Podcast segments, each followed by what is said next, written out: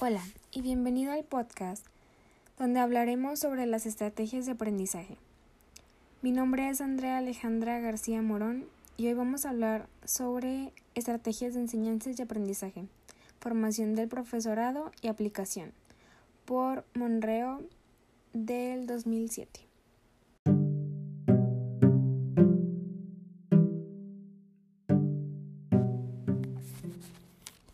Empezamos. Primero con el primer capítulo, las estrategias de aprendizaje. ¿Qué son? ¿Cómo se enmarcan en el currículum? En el primer capítulo vamos a diferenciar las partes entre las nociones del método, técnica y otros procedimientos curriculares relacionados con el concepto de estrategia. Por otra parte, pretendemos clarificar qué son estrategias de aprendizaje y cuándo y cómo pueden enseñarse para completar su auténtico objetivo. O sea, dar al alumno aprender de forma significativa y autónoma los diferentes contenidos curriculares. Después de establecer esto, la función de las estrategias en el currículum escolar se plantean algunos interrogantes que habitualmente están presentes en la práctica pedagógica, cuando nos referimos a la posibilidad o a la necesidad de ensayar estrategias de aprendizaje. Esta es, desde nuestro punto de vista, un capítulo introductorio que debería ayudarnos a compartir significados y establecer el marco general a partir del cual se han de llevar a cabo las sucesivas concreciones de la, actuación educativa que conlleva, aspecto del que nos ocuparemos en los capítulos que siguen.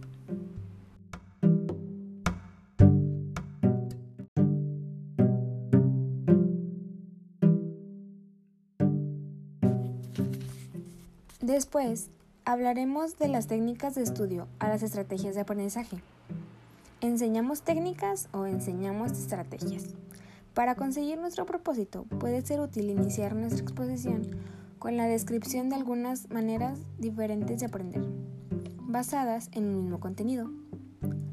Así que se sugiere al lector que observe la actividad desarrollada en las tres aulas de centros de primaria. Supongamos que en esas aulas se está desarrollando una unidad didáctica relativa a la representación del entorno mediante la realización de planos.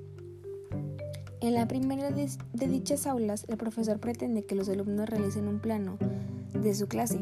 Para ello, primero les enseña cómo puede hacerse un plano parecido, el del patio del recreo, Delante de los alumnos dibuja un rectángulo y explica que utilizará unos símbolos para representar todos los elementos.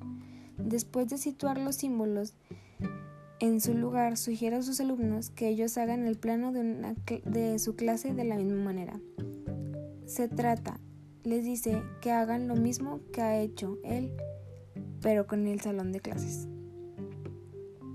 En la segunda de las aulas nos encontramos con una profesora que pretende que sus alumnos aprendan a realizar el plano de su clase teniendo en cuenta la necesidad de representar simbólicamente los diferentes elementos de este. Antes de empezar, sugiere a sus alumnos que hagan un listado de todos los elementos que debe contener un plano. Una vez completado el listado, se discute entre toda la clase cómo deben de representarse los elementos. Durante 10 o 12 minutos los alumnos piensan en posibles símbolos, se presentan diferentes propuestas y después de analizar su pertinencia con cada uno de ellos, se escogen los símbolos que, pertenecen, que parecen más adecuados. Otra manera de hacerlo puede consistir en imaginar unas medidas para la clase y para los elementos que hay en ella y poner en el plano estas medidas. Para realizar su plano, los alumnos escogen el procedimiento que les parece más adecuado. Utilizan los símbolos que ya se han discutido anteriormente. Cuando todos los alumnos han acabado el trabajo, se comparan diferentes planos, analizando si uno de los procedimientos de medida es más adecuado que el otro y por qué. Después sugiere a sus alumnos que pueden tener presentes estas variables para realizar el plano de su clase correctamente. Los alumnos deciden cómo realizar la tarea teniendo en cuenta reflexiones anteriores. Escriben cuál es la finalidad de su plano, los conocimientos que tienen para hacerlo, es decir, qué creen que saben y lo que necesitan para aprender para dibujarlo. Una vez que todas las parejas han terminado el trabajo, intercambian planos y otros compañeros valoran si es claro e informativo y si se consigue el objetivo.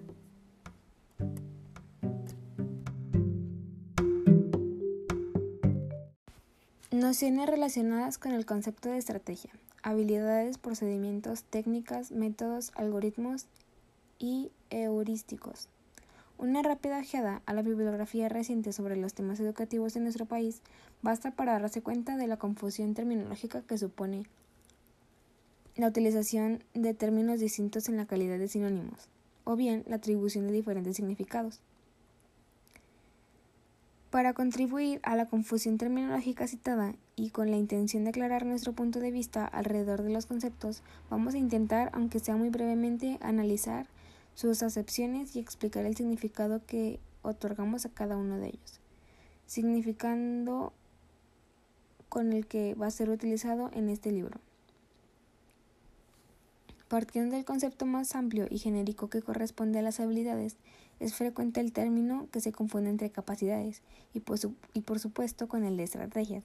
En relación Hablemos de capacidades cuando nos referimos a un conjunto de disposiciones, tipo genético. Una vez desarrolladas, a través de la experiencia se produce el contacto con el entorno cultural. Siguiendo con esta argumentación y ampliándola respecto a la habilidad y estrategia, se nos hace, se nos parece una oportuna diferenciación que hace Checkneck cuando afirma que las habilidades son capacidades que pueden expresarse en conductas. Por lo tanto, para conseguir ser hábil en el desempeño y de una tarea, es preciso contar previamente con la capacidad potencial necesaria y con el dominio de algunos procedimientos que permitan al alumno tener éxito de forma habitual en la realización de dicha tarea. Pero esta afirmación sugiere que al menos un nuevo interrogante ¿Qué es el procedimiento?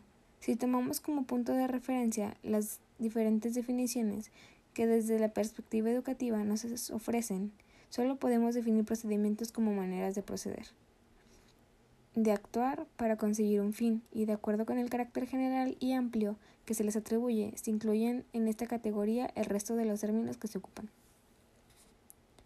Se puede hablar de procedimientos más o menos generales en función del número y de acciones o pasos implicados en su realización, de la estabilidad en el orden de esos pasos y del tipo de meta en el que van dirigidos. En los contenidos de procedimiento se indican contenidos que también caen bajo la denominación de destrezas, técnicas o estrategias, ya que todos estos términos aluden a la caracterización a las características señaladas como definitorias de un procedimiento. Sin embargo, Pueden diferenciarse en algunos casos de este apartado contenidos que se refieren a procedimientos o destrezas generales. En nuestro país, los estudios sobre las diferentes posibilidades de clasificación de procedimientos están actualmente emergiendo y de acuerdo entre los diferentes puntos de vista no es la característica aún ni más evidente ni más frecuente. Una de las propuestas más actuales en ese sentido es el de Valls, quien establece la necesidad de contar con algunos criterios para clasificar los tipos de procedimientos. Desde nuestro punto de vista, los últimos criterios son respectivamente los más útiles para diferenciar entre los diversos tipos de procedimientos curriculares. En lo referente a la meta podríamos distinguir los objetivos de aprendizaje. Desde esta perspectiva podríamos distinguir un conjunto de maneras de actuar o de operar sobre datos o fenómenos que se repiten en distintas áreas del diseño curricular, de otras formas de actuación que estén estrechamente vinculadas a una única área o disciplina curricular.